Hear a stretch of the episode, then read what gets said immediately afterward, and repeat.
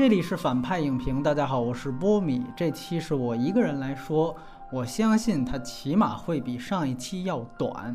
然后遵从老的惯例，还是希望没有关注我们微信号的朋友去关注一下反派影评的微信公众号，搜索这四个汉字就可以。然后这一期其实倒没有什么奖品，但是我觉得我们那个留言板啊，应该要出新的一期了，因为现在。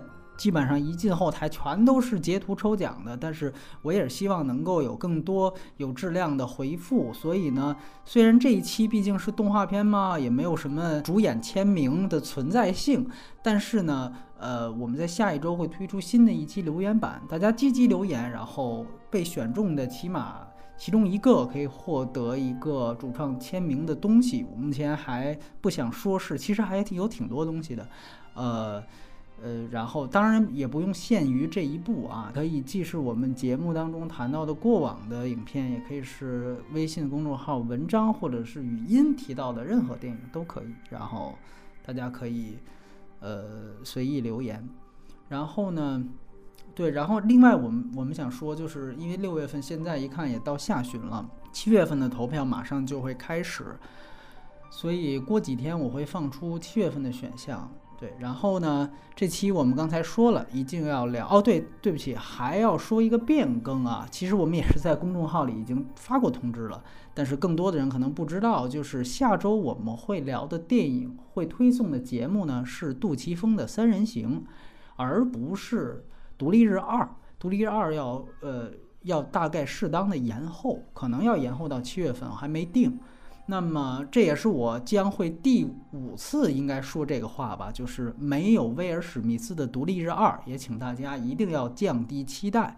对，然后这个前面东西说完了，我们来介绍《海底总动员二》的一些信息，其中还是先说三项最重要的信息。其中第一，有没有这个电影在内地发行？有没有二 D 版本呢？有二 D 版本，而且我也非常推荐大家。有条件的话去看二 D 版本啊，因为这个片子可能涉及到一些，他是想讲这个海洋被污染了，所以它很多的场景都非常非常的灰暗。这个三 D，尤其内地的这个三 D 影院本来这个亮度就低，然后它由于它场景在暗，所以这个三 D 看的特别难受。我是在北京一家新开的 IMAX 来看的。呃，说句实话，观感都不好。我相信，要是普通的 3D 厅会更加糟糕。所以有条件的一定去看 2D 版。这个片子内地是有 2D 版发行的。然后，呃呃，包括像皮克斯，这是我又第 N 次提到了皮克斯的三 D，其实它的效果一直是短板，从来就没有改过，所以这一部也没有任何改进。然后，IMAX 有没有特殊画幅？这部有 IMAX 版本，但没有特殊画幅。不过值得注意的是什么呢？就是由于这个。这部动画片是一点八五比一的版本，而非呃这个大部分的真人电影是二点三五比一的超宽银幕。所以呢，在 IMAX 的这个银幕上呢，它你会发现它其实是一个全屏的效果，上下的黑边是非常薄的，几乎是没有黑边的一个效果。所以呢，呃，当然这个效果也不在不只是在 IMAX 上有，应该说在所有的类似银幕比例的这个影厅都会有这个效果，大家参考着来。另外一个就是有没有片尾彩蛋，这个是要一定要说是有的，而且呢，它也是放在长字幕之后，你要非常耐心的，像嗯迪士尼的其他的那些漫威片一样，得等特别长的时间，哎，在长字幕滚完之后，它有一个非常长的一个彩蛋，其实它本身自己就是一个故事，呃，待会儿我们在剧透环节会说，它其实。这个彩蛋挺有意思的，它其实是牵扯到第一部《海底总动员》的梗啊。然后这个是三项非常重要的信息。另外呢，就是关于这个电影的基本信息。这个片子呢，其实呃呃，大家都知道它是皮克斯啊，迪士尼现在旗下的皮克斯工作室，它出品的今年的第一部电影啊。呃，它上一部还是去年年底没有在中国上映的《恐龙当家》。那么这是他今年第一部皮克斯出品的这个电影，和《动物城》是《动物城》是迪士尼自己出品的，对不对？然后呢，他的导演是安德鲁斯坦顿以及安格斯麦克莱恩，这个是典型的皮克斯工作室的一个一老带一新的这样的一个导演组合方法，一个署名导演，一个署名 C.O 导演，就是联合导演。那么。安德鲁·斯坦顿其实是皮克斯早期的虎将之一啊，他因我认为最出色的皮克斯的电影《机器人瓦力》其实就是出自他之手。当然了。安德鲁·斯坦顿，我们对他稍微了解就知道，他后来单飞失败过，他后来也去像其他的一些皮克斯的导演一样。去拍真人电影了，但是他的《异星战场》啊，是差点当时让片方赔破产的一个片子，应该算是边超之前、风雨者之后好莱坞单片的一个最大惨案。所以呢，在《异星战场》的完全口碑和票房全部惨败之后呢，斯坦顿又回到了所谓的妈妈怀抱，对不对？所以呢，他还不像这个布拉德伯德，那是另外一位这个皮克斯单飞出去拍真人电影的导演。呃，那个导演虽然他《明日世界》也赔了，但是他之前的一个真人电影就《碟中谍四》好歹是赚了。虽然呢，我个人也不看好博德在这个真人电影领域的前景啊，因为我个人觉得这个动画的鸿沟其实是非常非常难以跨越的。这里我忽然想到，这个日本有一位动画大师叫押井守，是不是？他真人拍的是不是也扑得很惨？所以这个真的是真人跟动画其实是。嗯，几乎很少有那种两面都能够通吃的导演，呃，但是说回来啊，皮克斯，呃，很有意思，就是安德鲁·斯坦顿现在是一老，对吧？他带带一个新人，但是最早呢，他在九八年的这个《虫虫总动员》，那个当时好像也没在内地上映，在《虫虫总动员》的时候，是靠皮克斯现在最大的元老级的导演约翰·拉塞特带出道的，当时拉塞特是《虫虫总动员》的导演，然后。斯坦顿是这个联合导演，那么的没过几年，斯坦顿就他自己开始带新人。大概在十三年前，也就是《海底总动员一》的时候，他当时带的另外一个导演就是里昂克里奇。那个导演后来也自己成角了啊，完成了应该说皮克斯到现在为止最近一部我认可的好电影，就是《玩具总动员三》啊。然后呢，这部《海底总动员二》。斯坦顿又带了另外一个更新的新人导演，就是安格斯·麦克凯恩。他呢，也像其他他之前的这些前辈一样，是先从短片开始，一步步呃起步的一个导演。那么其实这么说来，这种呃一老带一新的方法，皮克斯非常像中国原来那种传统曲艺界的状态，是吧？很作坊式的那种，但是也也有这种传承的意思。然后这个片子呢，因为是动画片，其实是牵扯到配音阵容也非常有意思。它的中文配音呢，请回了十三年前为《海底总动员一》配音的张国立和徐帆。对，然后张国立还是在配这个尼莫的父亲，就是马林。然后徐帆呢，配的是多利，这是这这部电影的主角。然后呢，很有意思的一点是，这部电影当中呢。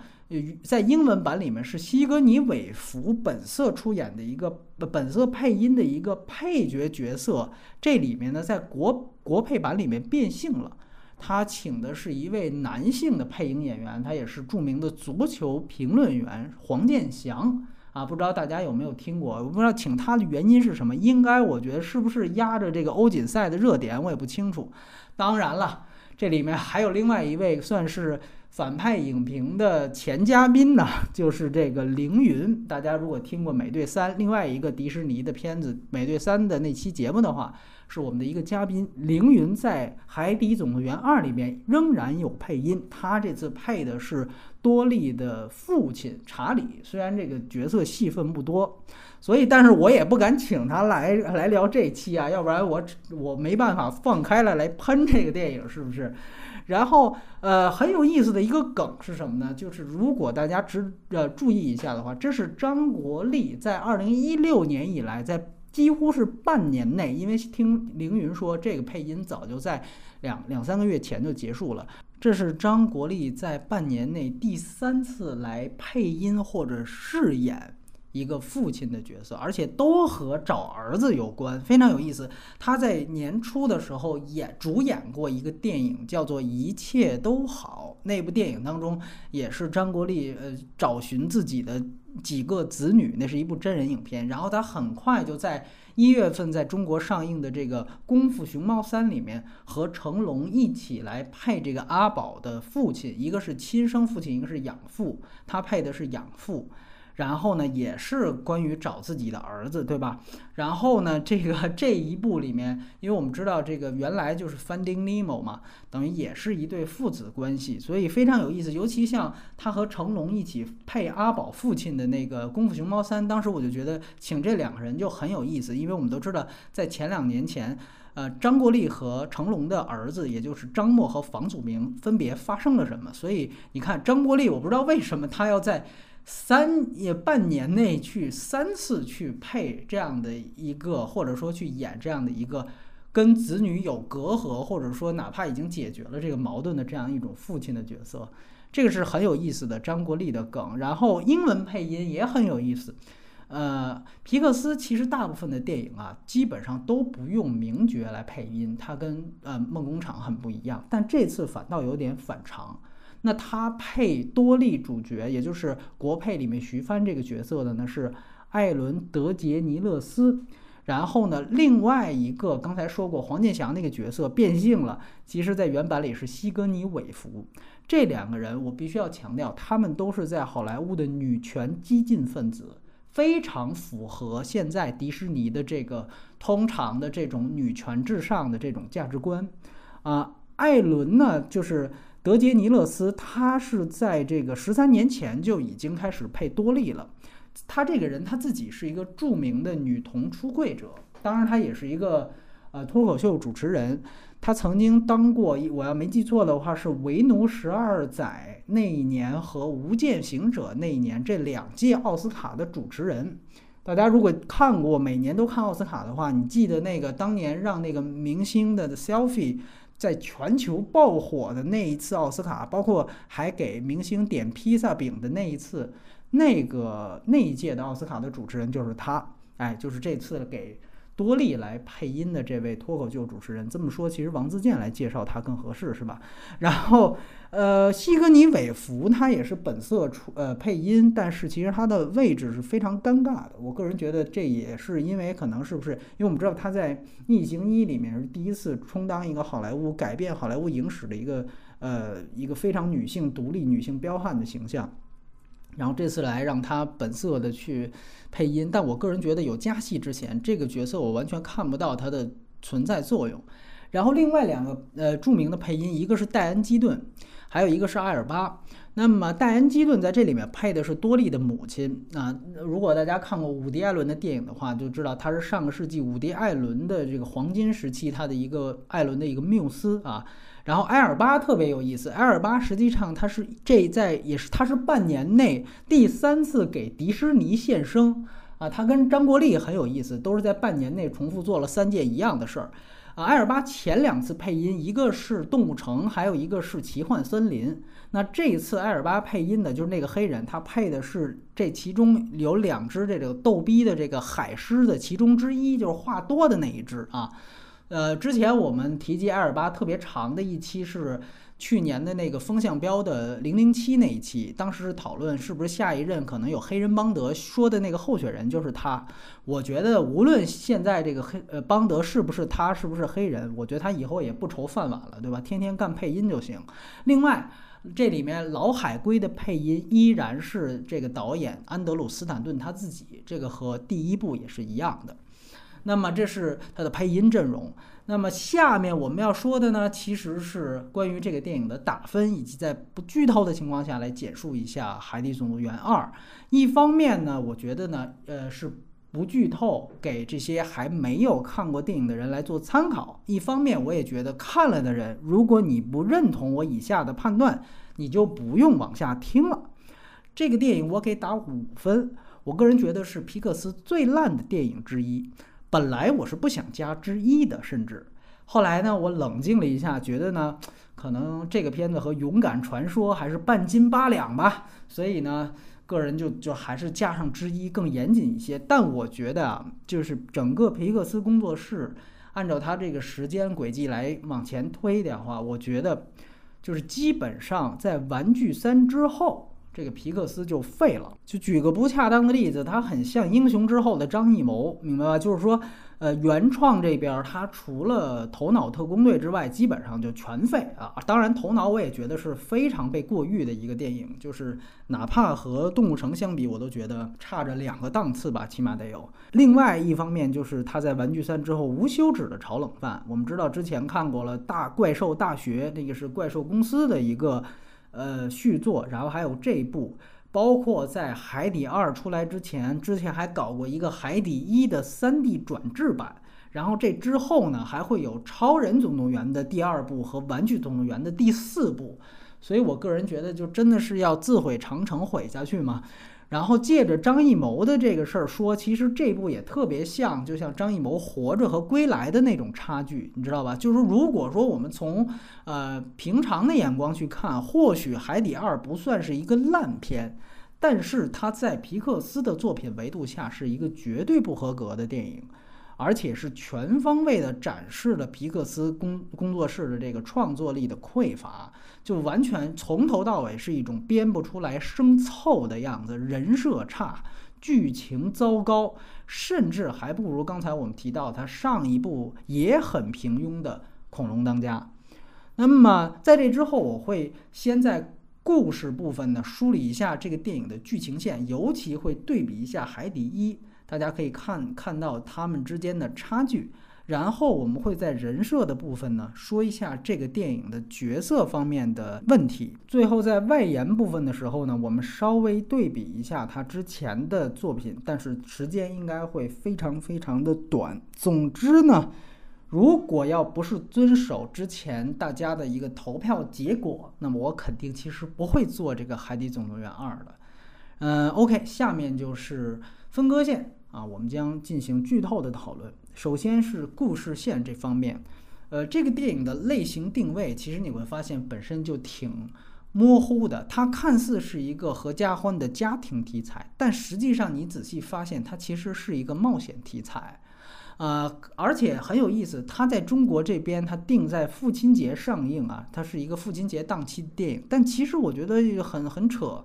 就是因为这个片子它不再像第一部一样，它不再是一个父与子关系的一个片子了，所以说，呃，他的父母在这这个剧情当中长期就是在剧情的大部分时间实际上是消失的状态，所以呢，这个片子而且呢，它自我抄袭上一部的这个类型方面也很明确，就是它其实是在用公路片的模式去拍一部是是拍一部冒险电影啊。其实呢，这次我们来呃更加系统的来做一次分析，就是关于对于一个影片它的故事线的一个梳理过程。那么从这个过程当中呢，其实我觉得大家可以看到，我会对比第一部来说，大家其实可以看到它和第一部相差的距离有多远。其实呢，这里面其实也就是。顺便呢，分享一下，我觉得像传统线性故事片，它其实有一种分析套路，这个方法是相通的，它可以解释大部分的故事片的剧作问题，或者发现它们其中的亮点。那么像《海底总动员二》这个片子，首先我们我们如果回忆一下的话，就知道它开始实际上是。开始于这个正就是主线故事的很多年前，他介绍幼年的多利的失忆症，对吧？然后呢，也介绍了父母对多利的爱，以及他们最终走散的一个结果。然后第二部分呢，是讲多年之后多利长大了，然后碰到了寻找尼莫的父亲马林，这一段完全就是致敬梗，然后是因为是为了联系第一部而联系，对吧？然后。这里面就用了一个闪进，直接略过第一部的主线故事，然后来到了现在的时间线。呃，多利和这个尼莫父子在这个大堡礁这边生活，然后呢，多利在平静的生活当中突然被几个单词所刺激，然后发现了一个线索，于是提出要找他自己的父母，然后尼莫父子就被说动了，于是他们三个再次出发，然后正式开启了这个片子的公路片模式。那么首先我们打住就。仅仅说《海底总动员二》的这个开头，那么这两段剧情其实完全是信息交代。你会发现一个特别大的特点，它没有任何奇观，也没有大的戏剧冲突。那对于没有看过《海底一》的人来说，这个第一段，也就是讲多利幼年的这一段闪回是比较有用的，因为它要告诉你这个主角是一个什么样的特点。但是对于没看过一的人，他看第二段就会有觉得有点莫名其妙。就是他们第一次多利碰到尼莫，然后又进行啊，碰到马林，然后又闪进的这一段，会觉得莫名其妙。然后呢，对于看过一的人，这个碰到马林的这一段，我觉得大家应该都能看得明白，因为这是一个明显的致敬，他要和第一段的第一集的时间线形成一个交集。但是第一段就完全是废话了，因为。多利呢，在《海底一》里面是一个黄金配角。这些东西关于他，呃，这个失忆啊，这些这个短期失忆症的特点，在第一部早就介绍的非常明白了，等于在第二部里又强调了一遍。所以这个开头其实是比较啰嗦的，而且我觉得不会照顾任何一部分影迷。那么，OK，我们再回去看一看第一部，就是《海底总动员一》的开头的故事线有多明确。你会发现第一部的开头。是尼莫的父母刚刚产下了一堆鱼子，就是他们的孩子。然后呢，在悬崖边上安置了他们的一个新家，准备开始幸福生活。这个时候突然遭遇了不测，大部分的鱼子和尼莫的母亲就全都死了，只剩下一个破裂的鱼子幸免遇难。然后。马林，也就是尼莫的父亲，单独将这一个鱼子抚养长大，并且按照妻子的遗愿取名为尼莫。这是这是海底一的第一段剧情。然后海底一的第二段剧情是什么？是正因为马林，也就是尼莫的父亲，曾经遭遇家破人亡，所以他对儿子尼莫实际上长大之后也是一个过分呵护的一个态度，害怕他上学，灌输他。大海是极其危险的，等等的这样的一些行为，并且他对于尼莫儿子的行为是进行严密的监视，但最终这种行为这一系列行为导致儿子叛逆，游出了曾经出事的悬崖，并且被人类打捞走，然后马林不得不出发，开启了。它在第一集的公路片模式，这个是《海底一》的一个整个开始段落，你会发现。这两个段落戏剧性相比《海底二》来说非常非常的强，而且一上来就是超级虐心的一个危机事件的发生，就是家破人亡。而且呢，我们可以看到他由于他是尼莫是他的独子，所以独子的走散这一系列的事件立刻会吸引观众的眼球。然后第二段又讲到他的父亲是因为过分限制儿子的行为。所以才导致尼莫的叛逆，这个动机非常的充分，而且与第一部分的联系非常紧密。然后这个时候再次唤起观众的共鸣。就如果大家去。再重新看一遍《海底一》的话，这个开头你可能就会明白。假如你即便已经是成人了，你甚至都当了家长了，你看到这儿，你也会说：“OK，好像我自己作为家长是不是也有这样的心情，对吧？特别害怕自己孩子出事儿，但反倒可能孩子就因此会叛逆。然后，如果是一个小孩儿在那个时候去看，或许也能从尼莫的形象当中看到自己。”所以在主线故事开始之前，观众就已经在开头，在《海底总动员一》的开头被完全带入了。那么反观《海底总动员二》，刚才就像我们分析的一样，它其实开头就讲的是一个短期失忆症的鱼丢失。对不起，这个和普通观众有什么关系吗？这个相比《海底一》的代入感就非常弱，而且呢。海底二的两段之间，就整个这前面的刚才说的这两段，没有任何一个危机事件。大家想一想，海底二的开头介绍的实际上就是多利是如何失忆的，或者说他失忆的表现是什么样的。这种失忆的东西，相比家破人亡这样的一个危机事件，说白了，失忆它是一个人设，它不是一个事件。而所有的剧情片是需要一个又一个危机事件来推进剧情，开头也是需要危机事件来带领观众入戏的。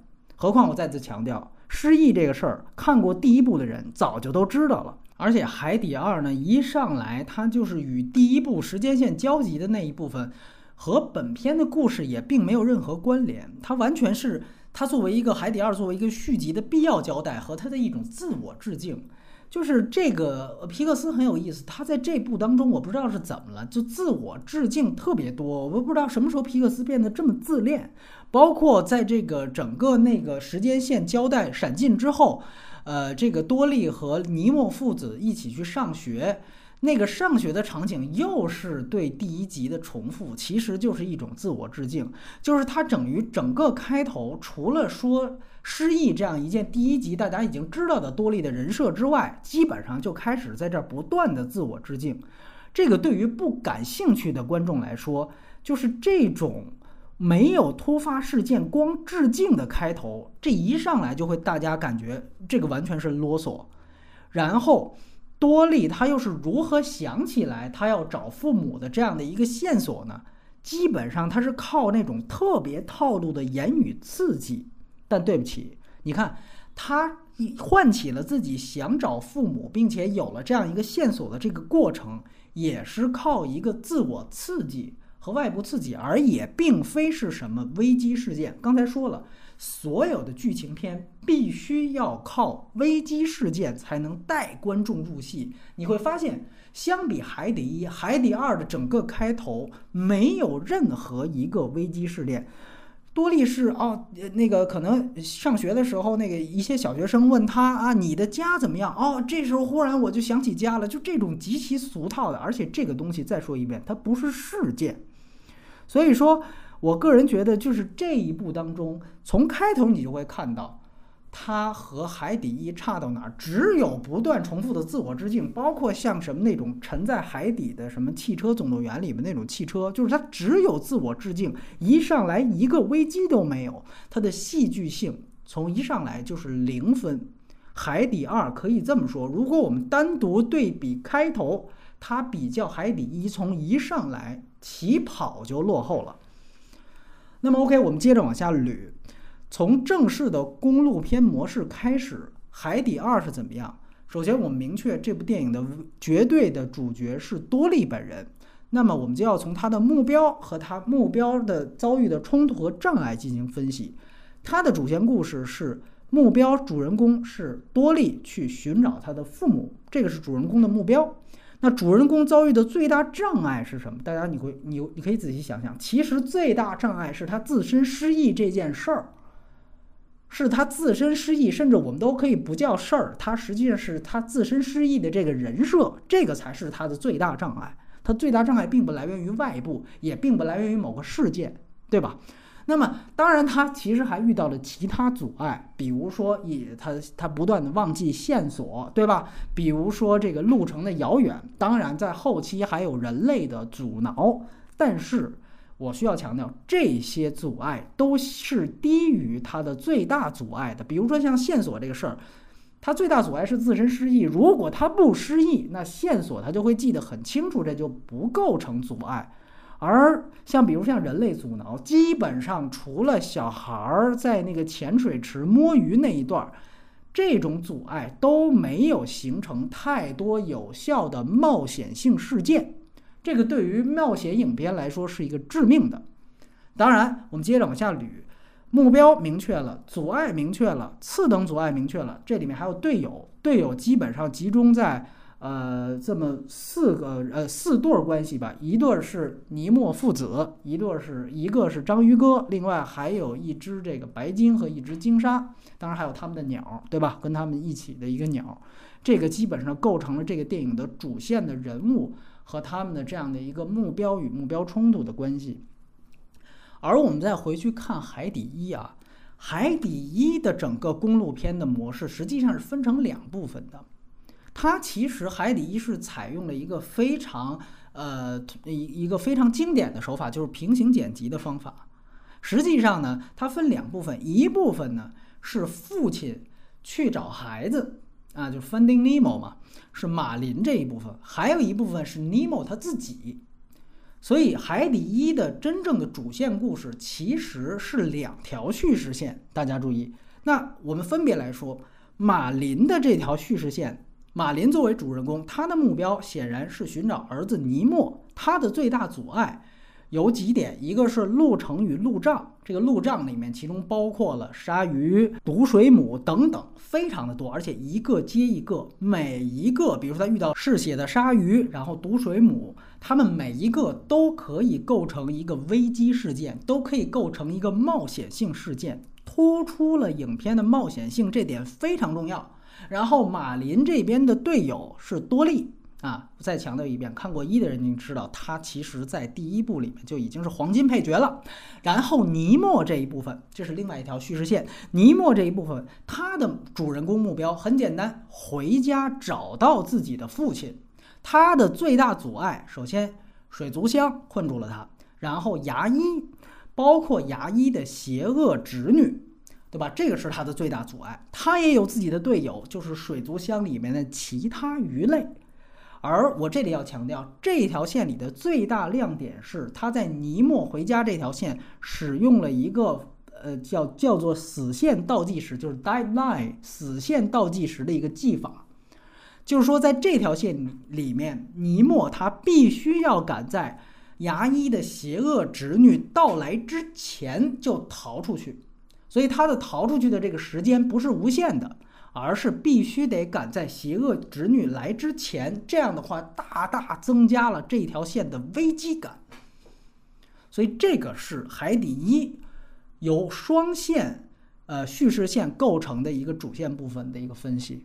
那这个时候我们把二和一全都陈列出来之后，你会发现，首先在信息量上，海底二它远不如一。二实际上是一个单线叙事线的一个故事结构，直到你可能说。直到尼莫父子与多利闹翻了，对吧？多利他被抓之后，这个时候可能才硬分出两条线。这两条线是什么呢？就是多利那条线是他碰到了章鱼，然后和章鱼达成了协议，潜入水族馆啊去找他的父母。然后另外一条尼莫父子的线是尼莫父子通过两头海狮和一只鸟的帮助下，也潜入水族馆去找多利。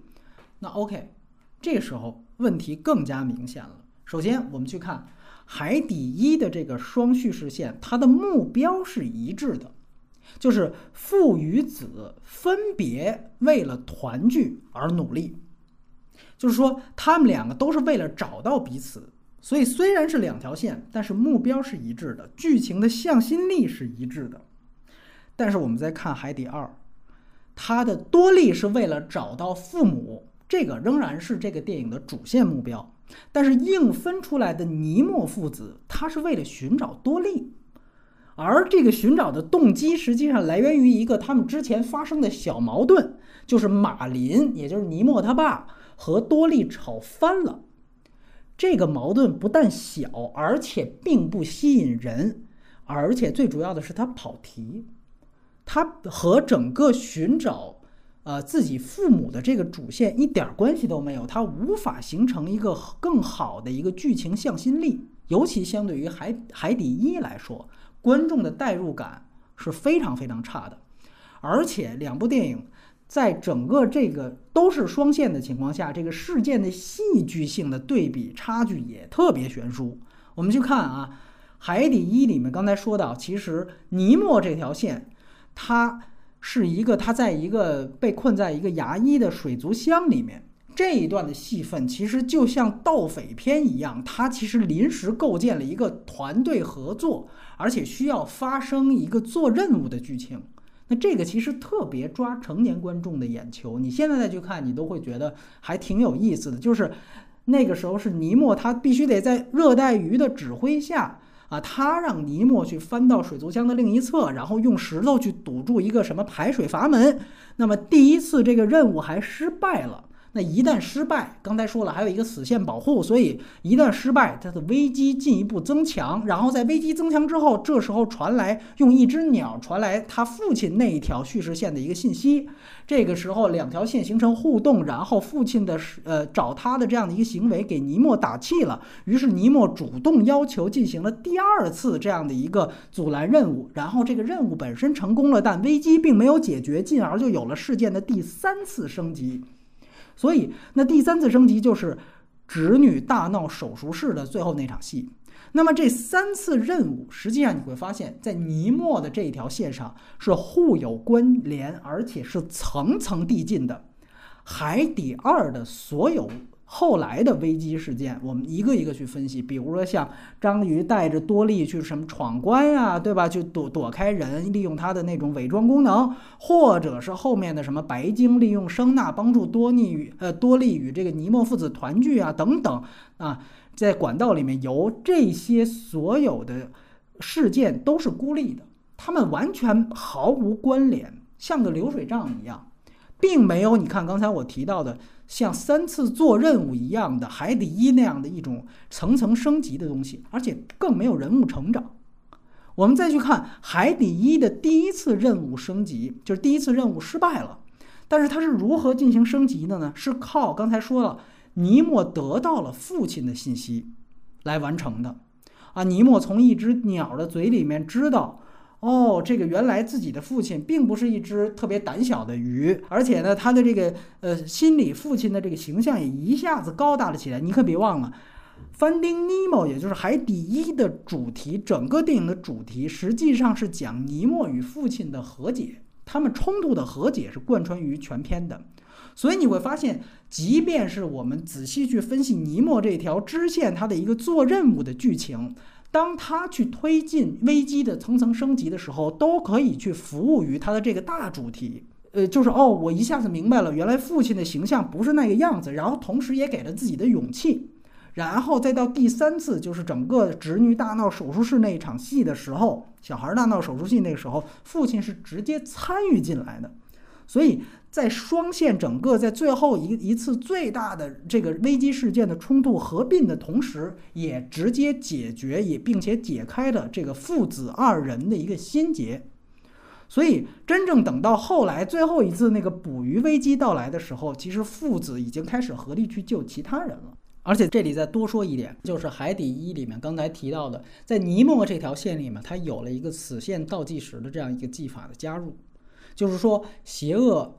侄女，她到来之前，这个事情必须要解决，尼莫必须要出逃。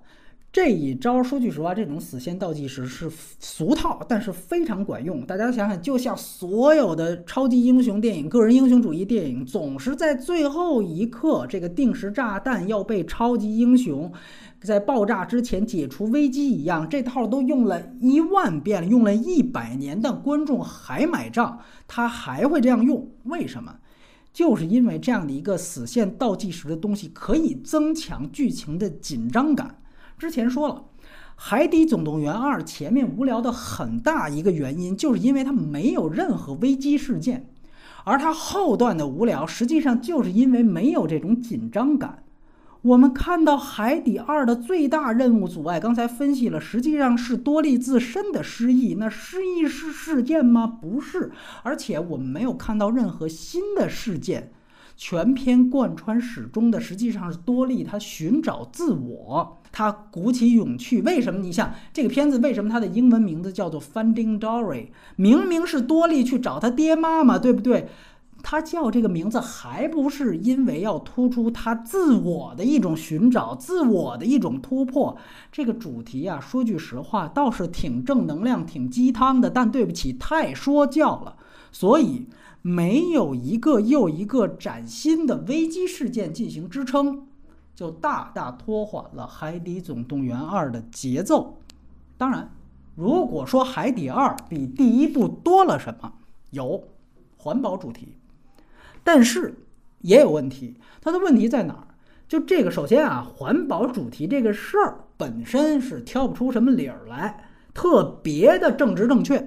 但是它完全没有把这个主题与它本身的冒险故事结合起来。多利找他父母，这个是主线剧情。刚才说了，最大的阻碍呢，则是多利自身的失忆症。这本身就可以自圆其说了，它无法再加进去太多环保的东西。你知道，迪士尼一个特别保守又特别就是让人觉得遗憾的地方，就在于他又不敢不玩大团圆结局，他只敢这么做。所以呢，他只能他你说他要弄一个，比如说多利千方百计克服了自我，对吧？失忆这件事儿，然后他找到了那个贝壳，然后一看，呃，人类已经把他父母宰了。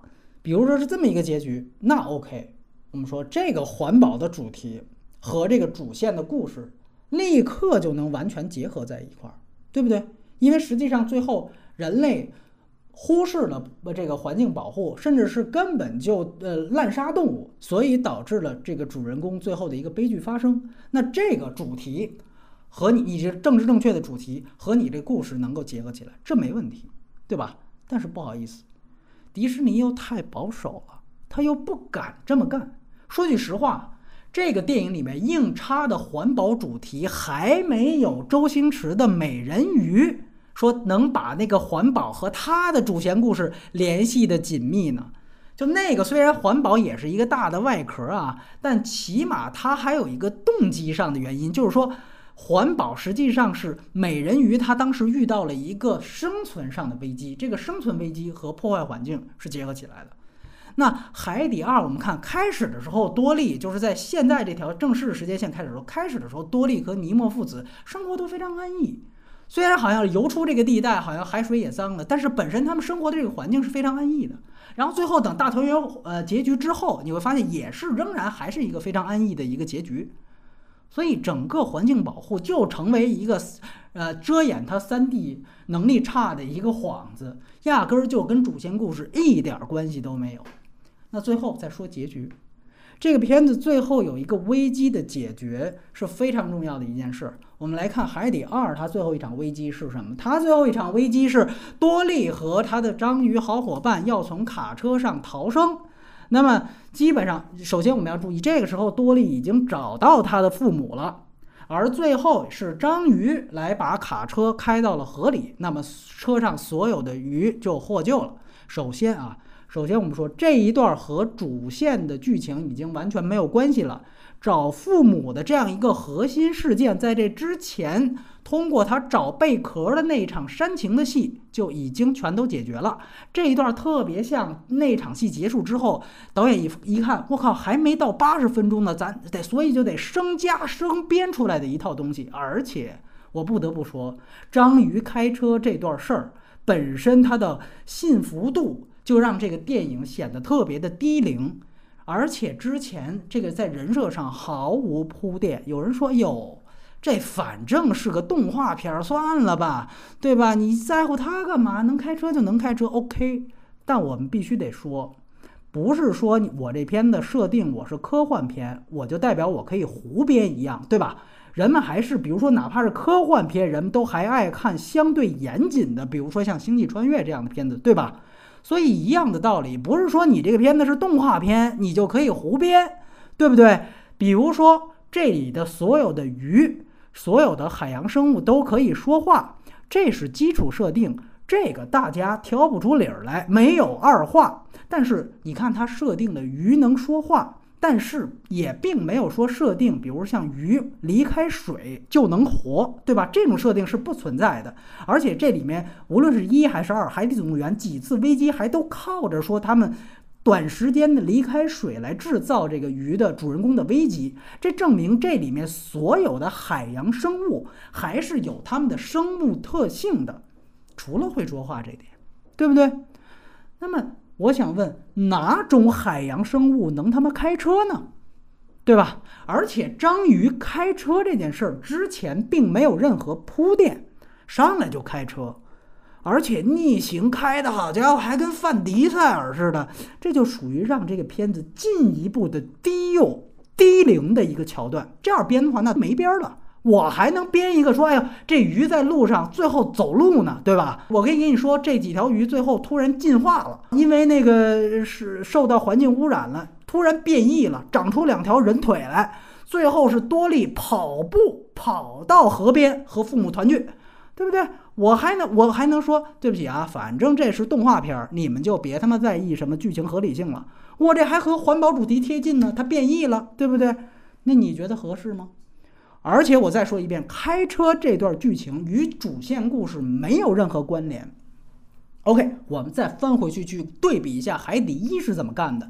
他最后的危机当然也是结束在，呃，马林寻找到尼莫之后。这点和二是一样的，他那是一条，那是一段捕鱼的段落，最后是一堆鱼，这个想被一一条捕鱼船的网子给捞上来，然后父子一起号召大家，就号召那群鱼一起往下游，最后把那个网子成功给挣脱了啊！这个事件在，呃，这个主也是在主线剧情发生之后。呃，当然，所以这也我说《海底一》的剧情本身也不是那么无懈可击，但它比《海底二》好在哪儿？就是说，它在剧情上虽然无关，但是它在主题上是做了贴合，并且甚至是延展了之前剧情，完成了进一步的深化的。我们刚才说了，《海底一》主要讲的是父子隔阂的消除，啊，尼莫跟马林父子隔阂的消除。而最后，他需要让一个本身特别愿意，也特别想限制孩子自由的这样的一个父亲，改变了主意，变得让孩子自由的在这个海里成长，是有这样的一个主题过程的。那么，你看最后这段这捕鱼的这这段戏，如果大家回去再重温一遍《海底一》的话，你会发现，最后虽然这段戏本身已经是他找到尼莫了，但是。它里面有一段很重要的对话，是尼莫告诉父亲，尼莫在网子里面告诉父亲说：“你这次必须要相信我，因为大可以那个时候尼莫跟这个这个他父亲就可以不管那群鱼的死活，自己就就就游走了。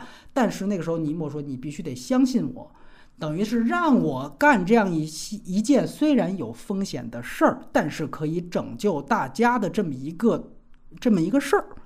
那这个时候。”父亲有了前面我们说了三次危机的这样的一个铺垫，父亲在这这个时候也已经改变了他的动机，于是父亲同意了。那最后果然两个人一起合力，两条鱼，对不起，两条鱼一起合力把这个事儿解决了。最后是一个大团圆结局，仍然是迪士尼的套路。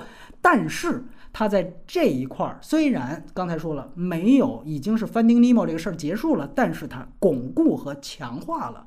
这一条父子的主线主题，它在主题上与之前的部分仍然是一个程序的关系。那我想问你，章鱼开车这个事儿和 Finding Dory 这个事儿，它有哪方面的程序呢？并没有。所以，呃，有人也在什么芬达的哪儿也也问过我说，呃，你打天天打低分，你打分有没有标准呢？你看我说的解释的够清晰吗？首先，我们在最后在故事线这儿再回述一遍。首先，《海底二》的故事线缺乏基本的危机事件，扣分；仅有的几个冒险事件之间又缺乏像第一部之间的层层联系和升级，特别流水账的处理，扣分。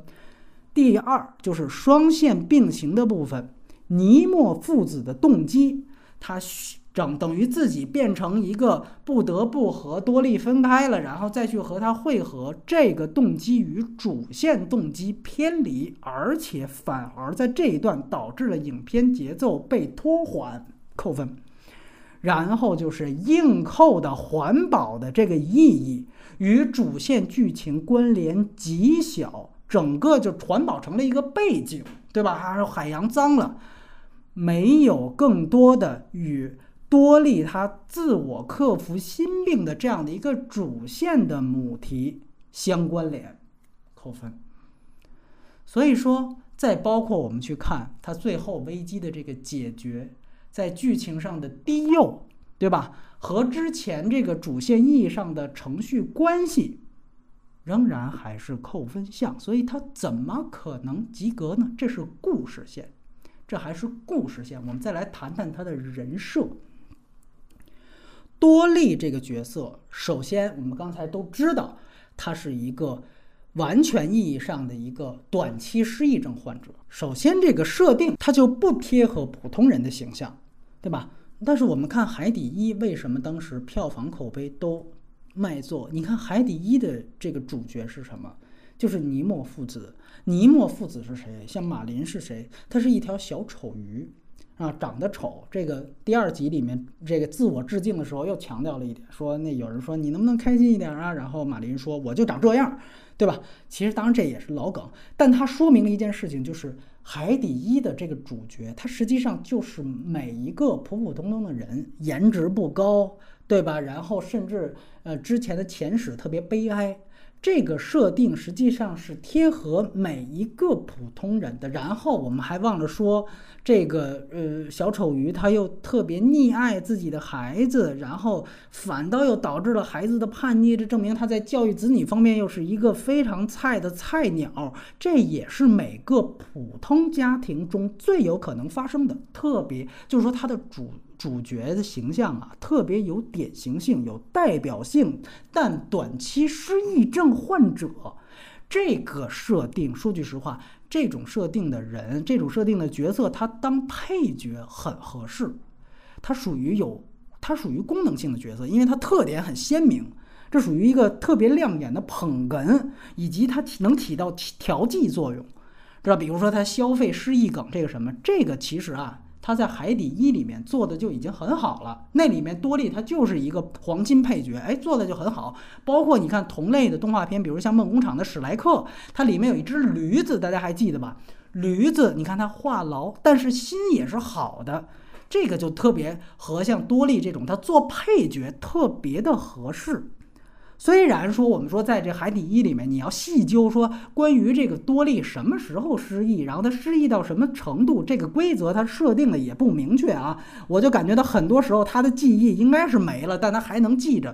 但是这个倒是我觉得是在动画片的这个容忍度范围内，不像章鱼开车这种事儿那么扯。但是。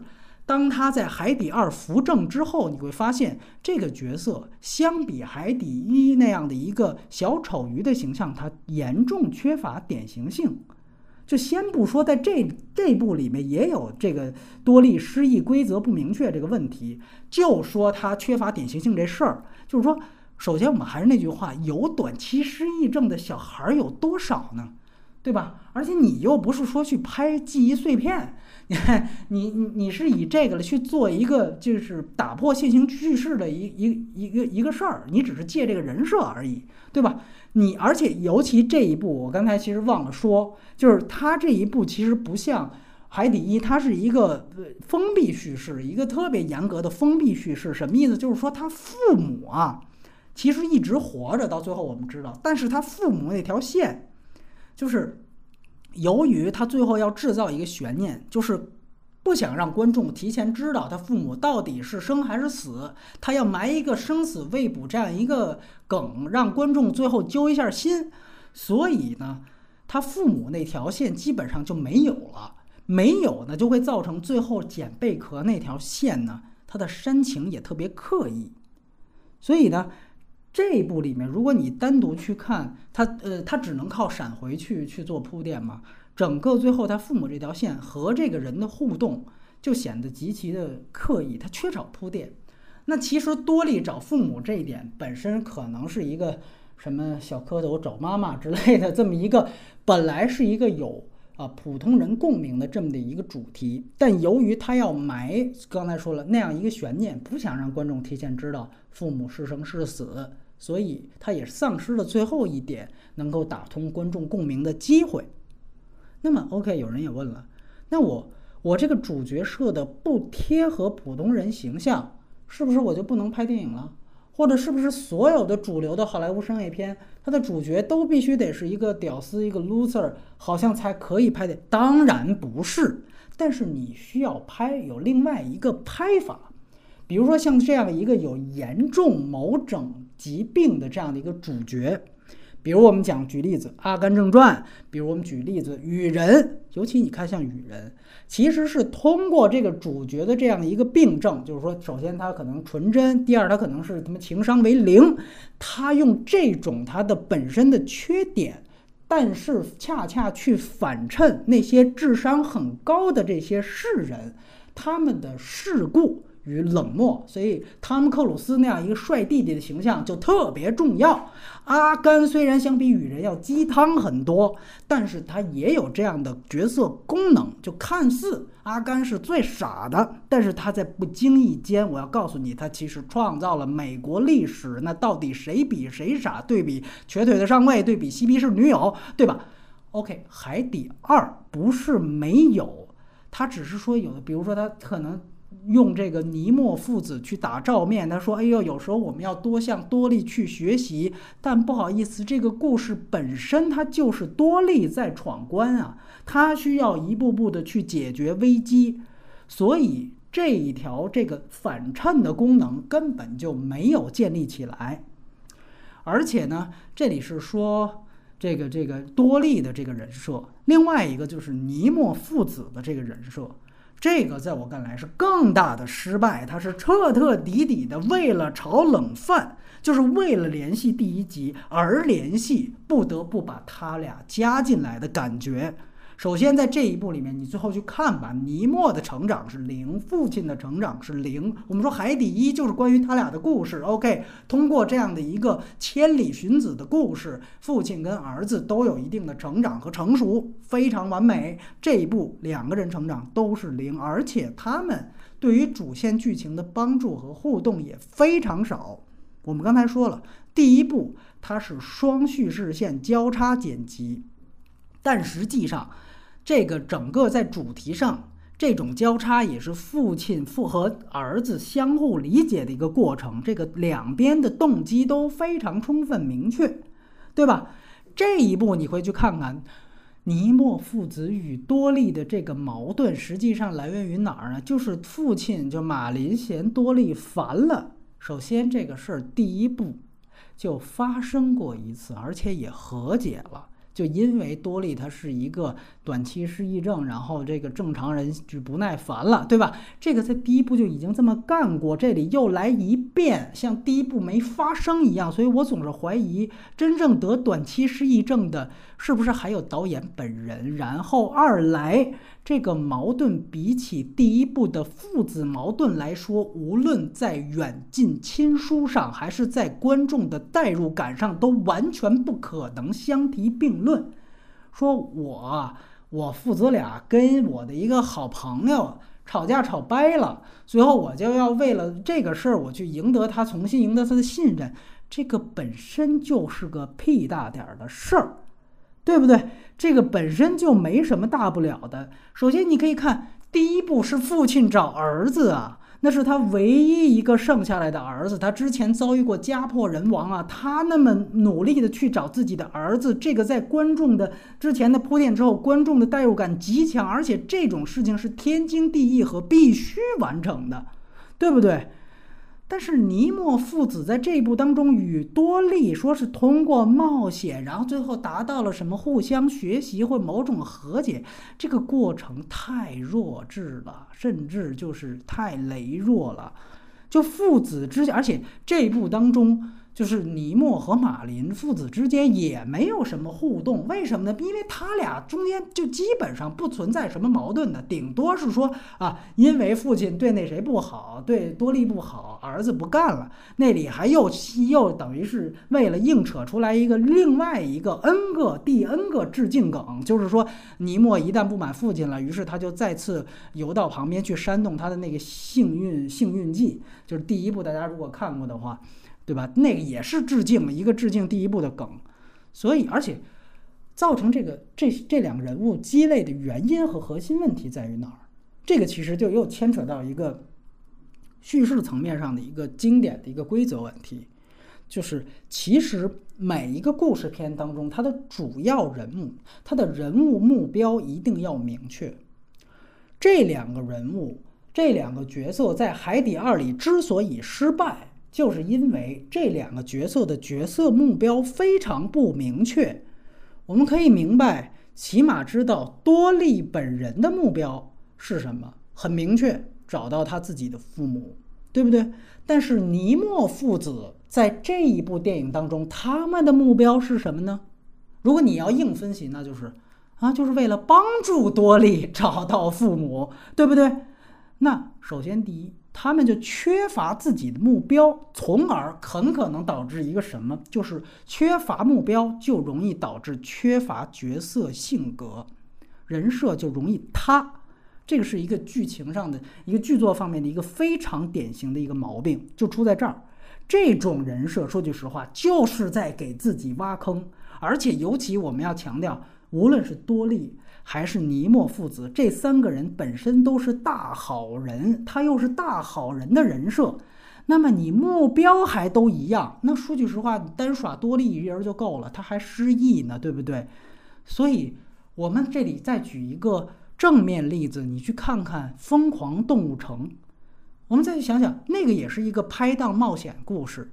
兔子它有它自己的目标，就是要找到失踪人口，而它的拍档狐狸开始的目标是什么呢？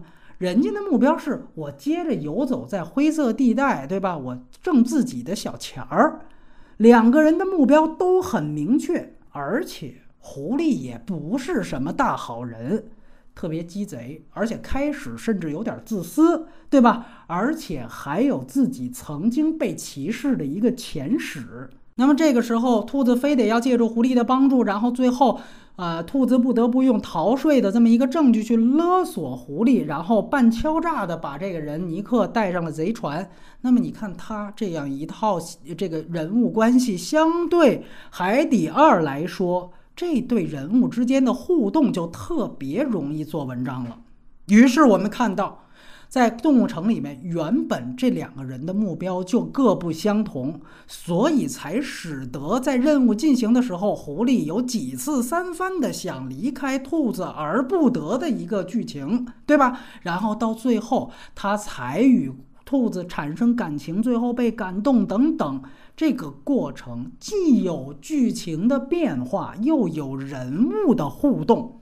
而他们的整体的根本原因都来源于什么？就来源于这两个主要人物虽然是拍档，但是他们各有自己不同而强烈的目标，这样就使得最后的目标从不一致可以到一致，完成这样一个过程，并且把它安插在主线剧情里，使得人设的成长、人物的成长与剧情的推进结合在一起。有差异，也有变化，所以 OK 说起来，这些其实都是很老套的剧作规矩，是好莱坞黄金时代就有的东西。我之前提过，但是《海底二》连这点都没有，他连这点都没有，所以还是最开头的那句话，就是整个《海底二》的剧作，你无论从人设还是故事去分析，它极大反映了皮克斯这样一个作坊制的工作室现在的创作力极其匮乏。尤其你看章鱼那条线啊，这里还没提章鱼呢。就是 OK，你会发现章鱼那条线起码比尼莫父子强在哪儿？他还有自己强烈的目标，对吧？就像尼克那样，他有自己强烈目标，就是我要去克利夫兰。但是你会发现他的背景和他跟主线人物的互动其实是一团糟的，而且并没有太多。为什么？因为第一副第一配角就是多利的第一队友。是尼莫和他的爸爸马林，这个分给章鱼的笔墨实在太有限了。你别忘了，那边还有一条鲸鲨和一条白鲸呢。所以最后你会发现，他的配角特别多，但一个出彩的都没有。他把最重要的配角笔墨放在了，因为他是续集，他放在了尼莫和他父亲身上。但是这两个人恰恰是人设上。能够做出文章最小的两个角色来，所以这个是这个电影在人设上的又一个尴尬。那么，OK，这个基本上人设也说完了。那最后来谈谈外延部分，其实会非常短，会非常短。就首先说这个彩蛋，之前在不剧透环节说了，呃，要解释一下这个事儿。实际上你会发现，它最后彩蛋一个一来是那两只海狮，阿尔巴配的那个海狮，还是那个消费那个梗；另外一个你会发现最后是有。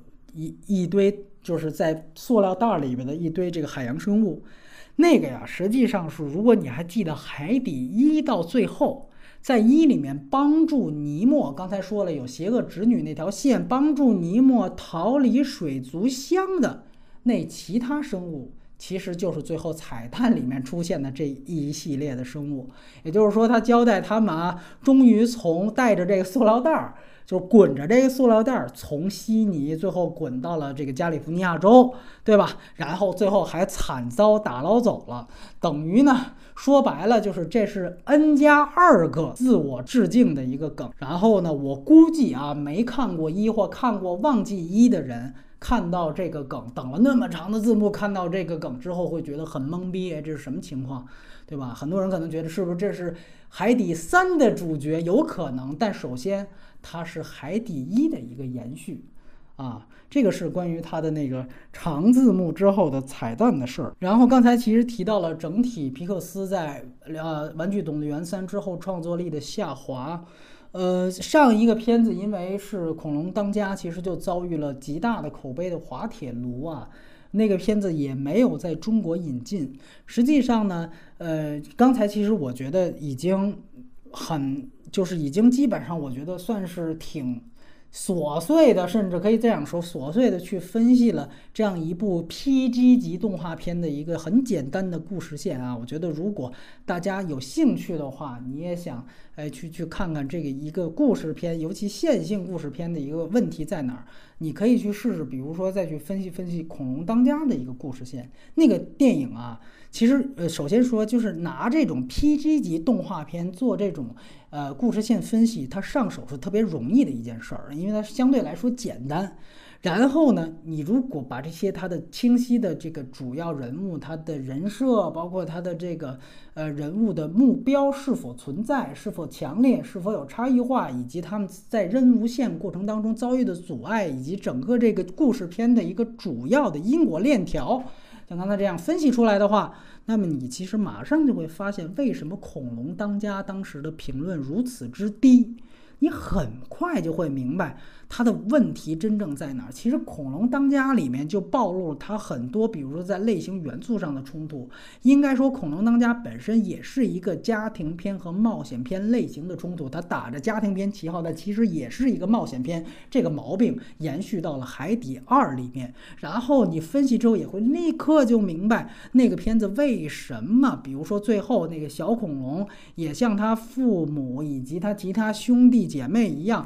在最后那个石头上印上印章，你观众完全没有任何代入感或感动。你海底三呃什么海底三，玩具三最后你会发现啊，你会哭的像泪人一样。但那块儿的时候你完全没有感动，因为对不起，这个片子根本就不是家庭类电影，它是一个冒险类，它之间的一个主线串联是小恐龙和毛孩儿的一个串联，这个串联本身和他的家庭是脱节的，这是一个支线，所以。恐龙当家的问题跟呃海底二特别像，在于哪儿？就是他和毛孩的互动，以包括他想最后把毛孩据为己有，然后经历过最后一次危机之后又释然，这个互相的他自己心里的撕扯与他回家的这样的一个核心目标根本就构不成合力。它实际上是一个分立的结果，然后，但是我要强调，为什么我在开始说，甚至《海底二》还不如《恐龙当家》呢？就是因为《恐龙当家》中间还有那么一点点瓦砾式的默片式的片段，而它用默片式的片段，其实构筑了一个就是呃小恐龙和毛孩的一个煽情。那最后你会发现。虽然《恐龙当家》也有一个和毛孩分离的那样的一个煽情桥段，画圈的煽情桥段，但是好歹它的铺垫是要比《海底二》最后那个石贝壳的桥段要多，而且要充分的。所以说，这个其实我觉得，而且默片式的手法，好歹比这一部当中啰里啰嗦的交代，呃，要稍微的电影感多一些吧。当然了。总体而言，《恐龙当家》也是平庸之作，在皮克斯整个的维度里面也是倒着数的。唯一可能我觉得值得一说的就是说，现在这个。尼莫的这个第二部这个 Finding Dory，它本身的这样的一个 CD 水平可能是有有进一步的提升。当然了，这是其实是废话。你相比十三年前，你现在去再去看那个《海底总动员一》，你会发现它就像很多那种预示画面一样。就预示画面，就是什么叫预示画面？就是导演一般会。做一个先让，比如说特效团队做一个粗糙的一个渲染，在他们可能需要再做大量 CG 的一些动作场景，然后等于先做一个特别糙的动画片出来，然后拿那个动画片儿，等于是已经算是构建好了他们的所有的，就是代替分镜图，其实是更详细的分镜图，代替分镜图功能，然后去给演员去看这样那样的，对，所以基本上你现在去看十三年前的这种 CG 动画。你就会觉得简直就像这个这个还没做完渲染的这种浴室动画一样的感觉。所以你要明白，就是还是延续上一期魔兽的那个说法，就是这种 CG 大片基本上是经不起时间考验的。包括天启也是一样，你在十几年之后再看非常糙，但是我这么跟你说，你再去看八十年代宫崎骏画的那些牛逼的动画片《幽灵公主》，你仍然会被他们感动。那个是永远不会过时的，所以别看 CG 大片现在是主流，当然 OK，我承认《海底一》还算是一部很棒的杰作。这里面我在这期节目里完全拿它当正面例子，几乎在大部分时候拿它当正面例子来对比《海底二》的羸弱。但是我也说，我肯定都是它剧作上的棒，对吧？不是它 CG 上的东西。你会发现 CG 这个东西真的经不起考验。你现在如果再去看《海底一》，你会立刻看明白。当然。呃，海底一现在看已经完全没法看了，这 CG，但是也不代表海底二的 CG 做的有多好。说句实话，这几年的动画片里面，真正能够达到 CG 让你觉得这种画面非常精彩的惊艳的程度，还真的是那部剧情有严重缺陷，我们之前也分析过的《驯龙高手二》，那个真的是相当相当棒，而且它有很多的这种景深调度的东西，相当电影感相当充沛啊。然后呢，其实，啊，基本上关于这个戏呢就说完了。关于皮克斯吐槽的东西也说完了。其实之前我们已经说了充分的，包括像呃，特这个头脑特工队，我们之前在观影评聊也说过，对吧？福娃电影什么之类的。所以我个人感觉，但是我觉得很有意思，就是今年你会发现一个特点，就是好莱坞的续集基本上集体扑街，这个真的是，我觉得好莱坞也是这两年大家一直看到的一个好莱坞的创作危机。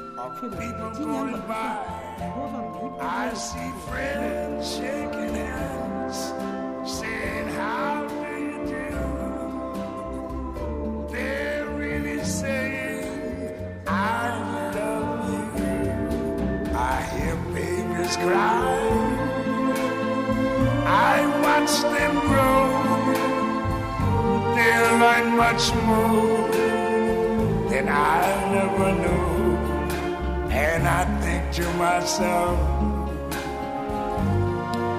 what a wonderful world. Yes, I think to myself, what a wonderful